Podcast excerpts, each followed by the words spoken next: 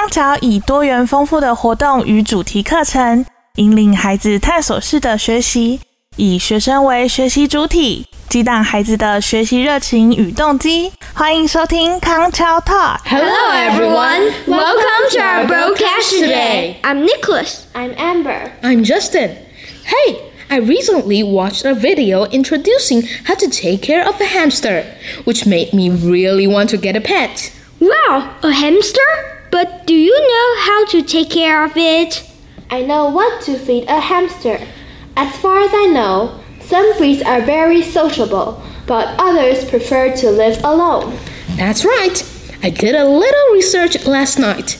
I couldn't wait to ask my mom if I can get a hamster. I highly suggest you think twice since my science teacher told me that besides food and water, hamsters need plenty of bedding and nesting materials. That's true. I have 100% confidence I will take care of it well. Look, these are the photos of hamsters I collected online. Wow, they are so adorable. You know, there are lots of low maintenance pets like turtles, bettafish, and pugs. Oh, yes! I also have a turtle, and it has been alive for several years.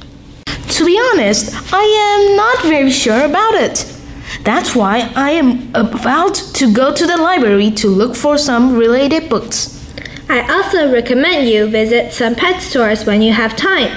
Then you can ask the p- experts there.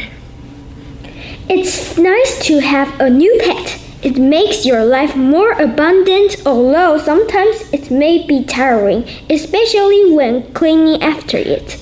I agree with you. I will need more patience to take the time to bond with the hamster. I look forward to seeing your lovely new hamster. Alright, I will see you guys around! 以上单元由康桥国际学校赞助播出， 培育具国际竞争力的社会精英，许孩子一个美丽的未来。